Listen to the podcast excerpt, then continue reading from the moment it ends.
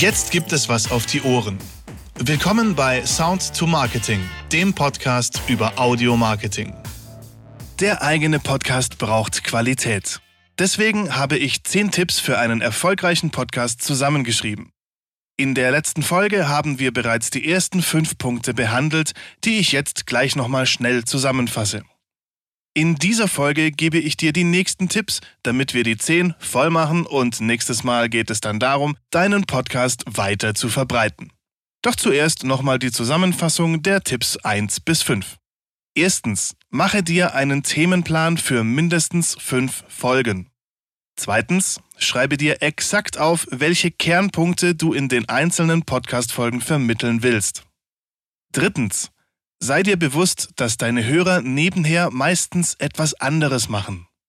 Viertens, liefere kontinuierlich Gründe, warum es sich lohnt, dran zu bleiben. Und fünftens, nutze ein richtiges Mikrofon, kein Diktiergerät und kein eingebautes Mikrofon im Laptop. 10 Tipps für einen erfolgreichen Podcast, Teil 2. Jetzt folgt der zweite Teil der 10 Tipps und wir steigen direkt ein. Sechstens. Nimm in einem trockenen Raum auf. Das ist wichtig für die Klangqualität des Podcasts. Aber was ist ein trockener Raum? Damit meine ich nicht die Luftfeuchtigkeit. In der Welt der Audios sagt man zu einem Raum ohne Eigengeräusche, es ist ein trockener Raum. Das bedeutet, dass der Raum kein hohes Eigenrauschen hat, dass er sehr wenig, am besten sogar gar keinen Hall besitzt und dass er so weit abgeschottet bzw. schalldicht ist, dass Geräusche von außen nicht stark durchkommen. Denn nur so ist eine trockene Aufnahme garantiert. Aber wozu benötigen wir eine trockene Aufnahme? Das ist ganz einfach. Wenn ich ein Foto von einer schönen Türe eines Altbaus machen möchte, dann möchte ich auch nicht, dass irgendjemand davor steht und mir die Sicht versperrt. So ist das auch bei Audioaufnahmen. Wenn ich eine Stimme aufnehmen will, dann möchte ich nicht, dass unnötiger Hall oder ein Grundrauschen oder sogar vorbeifahrende Autos oder Züge den Fokus von der Stimme ablenken. Zusätzlich brauche ich die Stimme so isoliert wie möglich, wenn ich später in die Nachbearbeitung gehe, denn alles, was dort zusätzlich ist, ist störend. Wenn du zum Beispiel einen Schnitt in der Audiodatei machst und die Aufnahme ist verhallt, dann wird man das deutlich hören denn du schneidest den Ausklang der Stimme im Hall auch weg. Also musst du dir einen Raum suchen, in dem der Schall nicht von den Wänden reflektiert und in dem man wenig bis keine Außengeräusche hört.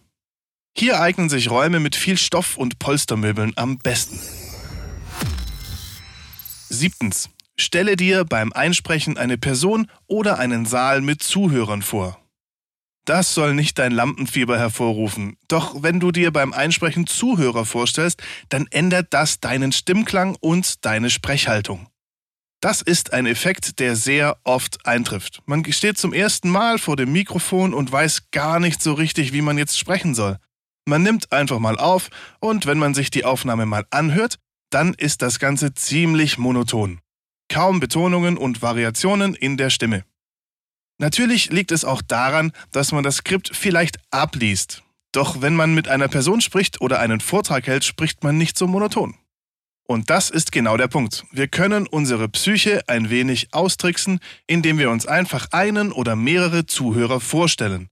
Dann strengen wir uns mehr an, setzen mehr Betonungen, machen ein paar Sprechpausen und klingen einfach dynamischer und natürlicher. Achtens. Lächle beim Sprechen. Das klingt erstmal komisch, denn keiner schaut dir zu. Allerdings kann man diesen Punkt in Anlehnung an den Punkt zuvor sehen. Du stellst dir ja ein Publikum vor, also solltest du auch dementsprechend auftreten. Das stimmt schon, doch es hat auch tatsächlich einen Grund, warum man beim Sprechen lächeln sollte. Oder zumindest freundlich schauen. Und das ist deswegen so, weil man es hört. Es macht die Stimme sympathischer.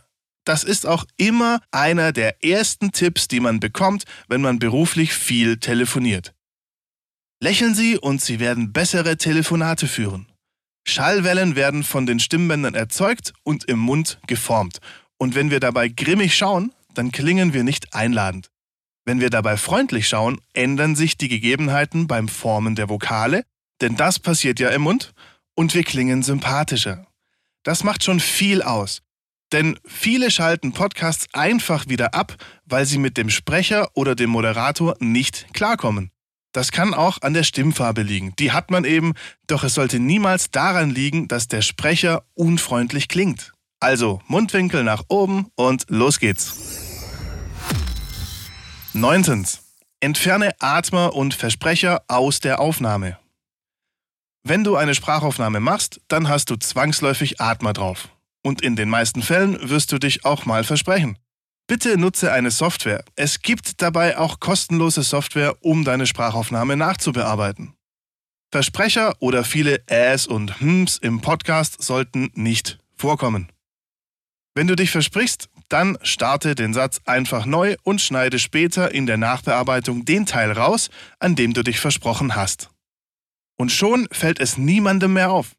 Auch Atmer sollten herausgeschnitten werden, doch hier muss man vorsichtig sein. Vielleicht fragst du dich jetzt, warum Atmer rausgeschnitten werden sollen. Wenn du mit jemandem sprichst, dann atmest du ja auch und das hat noch niemanden gestört. Das ist richtig. Daher unterscheidet man hier auch zwischen natürlichen Atmern, die sollten drin bleiben, und unnatürlichen Atmern, die sollten herausgeschnitten werden. Natürliche Atmer sind die, die man normalerweise im Gespräch auch hört, oder die, die sogar als Stilmittel eingesetzt werden. Unnatürliches Atmen ist das, was bei einer Sprachaufnahme entsteht. Denn du sprichst direkt in das Mikrofon und daher nimmt es jeden Atmer auf, den du machst. Das ist ungefähr so, wie wenn du im Dialog direkt in das Ohr des Gesprächspartners sprichst. Und wer macht denn sowas? Darum müssen diese unnatürlichen Atmer herausgeschnitten werden, denn sonst ist die Aufnahme nachher für den Hörer komisch und er weiß nicht direkt, was er damit anfangen soll, weil ihm sozusagen jemand ins Ohr atmet. Das kennt der Hörer nicht und es ist für ihn unnatürlich und befremdlich. Für Windows eignet sich das Programm Audacity oder Audacity. Beim Mac kann man GarageBand nutzen. Beide Programme sind kostenlos und für die Nachbearbeitung geeignet. Zehntens. Klangkontrolle. Der letzte Tipp, den ich dir geben möchte, ist die Klangkontrolle. Prüfe deinen fertigen Podcast nochmal auf einer anderen Anlage. Zum Beispiel auf Kopfhörern oder auch mal im Auto. Oder direkt auf dem Smartphone ohne zusätzliche Kopfhörer. Das ist ein wichtiger Schritt, den auch jedes Tonstudio bei einer Studioproduktion macht. Das sogenannte Referenzhören. Es ist so, jedes Lautsprechersystem hat seine Eigenheiten und seinen eigenen Klang.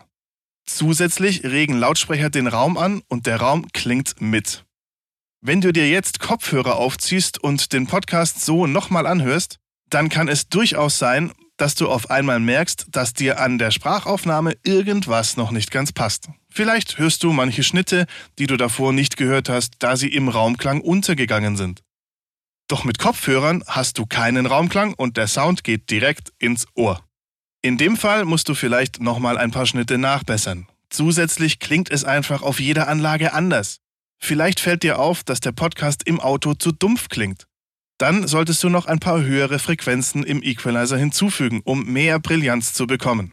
Und ich meine jetzt nicht den Equalizer in deinem Autoradio, sondern im Nachbearbeitungsprogramm. Denn am Ende des Tages sollte dein Podcast auf jeder Anlage angenehm klingen. Dabei ist die Klangkontrolle wichtig, denn sonst weißt du nicht, wie sich dein Podcast auf einer anderen Anlage anhört. So, das war's mit den 10 Tipps für einen erfolgreichen Podcast. Ich hoffe, du konntest vieles mitnehmen und wirst die Tipps auch umsetzen. Wenn du dabei Hilfe brauchst, dann gib einfach Bescheid. Ich schreibe die Tipps nochmal in aller Kürze in die Beschreibung des Podcasts und auch die beiden angesprochenen Programme werde ich dort verlinken. Hier nochmal eine Schnellzusammenfassung.